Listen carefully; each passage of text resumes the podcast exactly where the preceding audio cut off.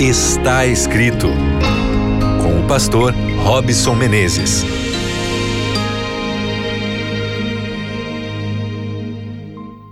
Olá para você, mais uma vez estamos aqui no seu programa Está Escrito, aproximando distâncias através da frequência da Rádio Novo Tempo, pelas plataformas do Spotify, Deezer ou pela web, ou ainda pelo site novotempo.com/rádio. Meu muito obrigado pelo carinho da sua companhia e também pela sua audiência. Eu sou Robson Menezes e pelos próximos minutos quero gastar o nosso tempo relembrando o que é mais importante: o poder que a palavra de Deus tem para tocar e transformar a nossa vida. Eu sou um apaixonado pela Bíblia e, claro, o nosso encontro aqui não pode estar baseado em outra coisa senão em entender mais e melhor o que Deus tem para você e para mim.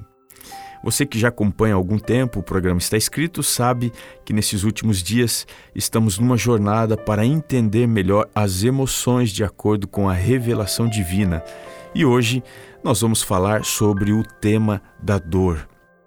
A dor acompanha diariamente a vida de muitos brasileiros, aparecendo em diversas áreas do corpo, podendo se tornar crônica após três meses do seu surgimento. De acordo com a Sociedade Brasileira de Estudos da Dor, ao menos 37% da população brasileira, ou seja, cerca de 60 milhões de pessoas, relatam sentir dor de forma crônica. A enxaqueca está entre as dores mais comuns, que só no Brasil atinge 34 milhões de pessoas, ou seja, uma em cada sete. Já a popular dor nas costas é responsável por mais 10,54% dos afastamentos do trabalho e pedido de entrada no benefício do INSS. A Organização Mundial da Saúde diz que 80% dos adultos irão sofrer pelo menos uma crise aguda de dor nas costas durante a vida, sendo que 90% das pessoas poderão ter mais de uma vez. Eu tenho uma dor crônica nas costas e na região do pescoço. Me incomoda demais ficar muito tempo sentado. Isso me traz um enorme desconforto. E aí, você tem alguma dor intensa que tira a sua paz e o seu ânimo? Por causa desta dor, você tem alguma dificuldade com o sono, com a capacidade motora, entre outras coisas? Você perde a paciência por causa disto? Você já tentou resolver o seu problema diversas vezes e não conseguiu? Mesmo que a Bíblia seja um livro que fale primariamente sobre a realidade espiritual, ela está encharcada de temas do cotidiano e, por isto, ela se relaciona com o mundo físico, material, descrevendo também a realidade fisiológica e biológica, mesmo que indiretamente. A dor dentro do registro bíblico é apresentada como a primeira maldição endereçada à humanidade.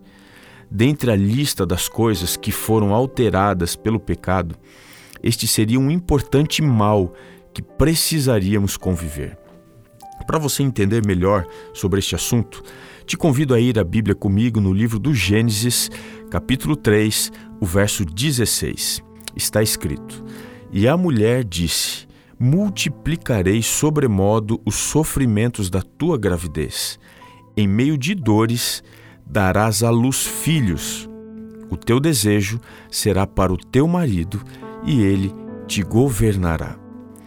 Tem muito significado esta descrição da maldição feita à mulher. A vida seria recebida em meio de dores.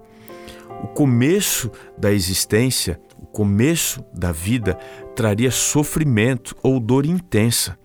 Basicamente, se pode dizer que a dor nos acompanharia do começo ao fim da nossa história. A humanidade se formaria através da dor. Esta maldição nunca afrouxou as suas rédeas sobre nós, os seres humanos. Nós sofremos em diferentes intensidades e formas os efeitos deste mesmo vilão, o pecado. Quando algo dói, nós deveríamos lembrar por que, que estamos sofrendo. A dor é um sinal de que alguma coisa não está em seu funcionamento ideal. Ela é um reflexo do verdadeiro problema. Apesar de sentirmos a dor, os nossos males são mais profundos. Imagine uma pessoa que está com dor nas costas.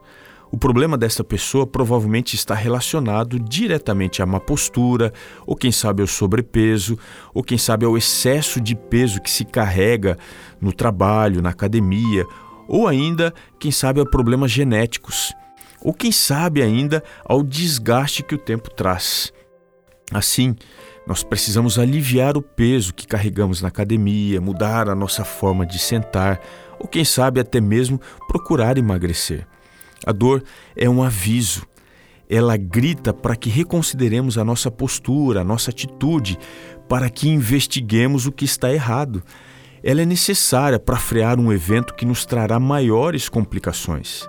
Sem a dor, faríamos grandes estragos. A analgesia congênita é uma doença rara que faz com que o indivíduo não sinta nenhum tipo de dor. Esta doença também pode ser chamada de insensibilidade congênita à dor e faz com que seu, os seus portadores não percebam as diferenças de temperatura, podendo se queimar com facilidade, embora eles sejam sensíveis ao fato ou ao tato, melhor dizendo, são incapazes de sentir dor física, sendo propensos a graves lesões, mesmo que sejam os esmagamentos de membros. A dor é um sinal emitido pelo corpo que serve para proteção. Ela indica sinais de perigos quando as nossas articulações são usadas de forma extrema. Ou ainda ajudam a identificar doenças como infecção de ouvido, gastrite ou outras coisas mais graves, como um infarto, por exemplo. Perceba que no momento que Deus profere uma maldição, na prática ela está servindo de proteção. Sem dor, correríamos sérios perigos. Deus pode transformar a maldição em bênção, e é por isso que, através da dor, Ele nos ajuda a mudar a nossa condição. E para isso, dentro do contexto do pecado, nós precisamos sentir dor para não ir longe demais, para nós fugirmos dos perigos visíveis e invisíveis. A dor é um mal necessário, mas que tem dia e hora para acabar. Como é que a dor vai terminar? A Bíblia fala que a dor vai terminar de duas formas. Isaías 53, do verso 3 ao verso 5, diz que a dor vai terminar através de uma pessoa. Jesus, ele era desprezado, conforme diz o texto, e o mais rejeitado entre os homens, homem de dores e que sabe o que é padecer e como um de quem os homens escondem o rosto era desprezado e não fizemos dele caso. Certamente ele tomou sobre si as nossas enfermidades e as nossas dores levou sobre si. Ele foi traspassado, foi ferido, moído pelas nossas iniquidades, mas pelas suas pisaduras nós fomos sarados. Jesus veio para resolver o nosso problema da dor. Mas além de Cristo resolver o nosso problema da dor, existe um lugar específico onde ela não mais vai existir. O profeta Isaías, no capítulo 51, verso 11, diz: Assim voltarão os resgatados do Senhor e virão a Sião com júbilo, e perpétua alegria lhes coroará a cabeça.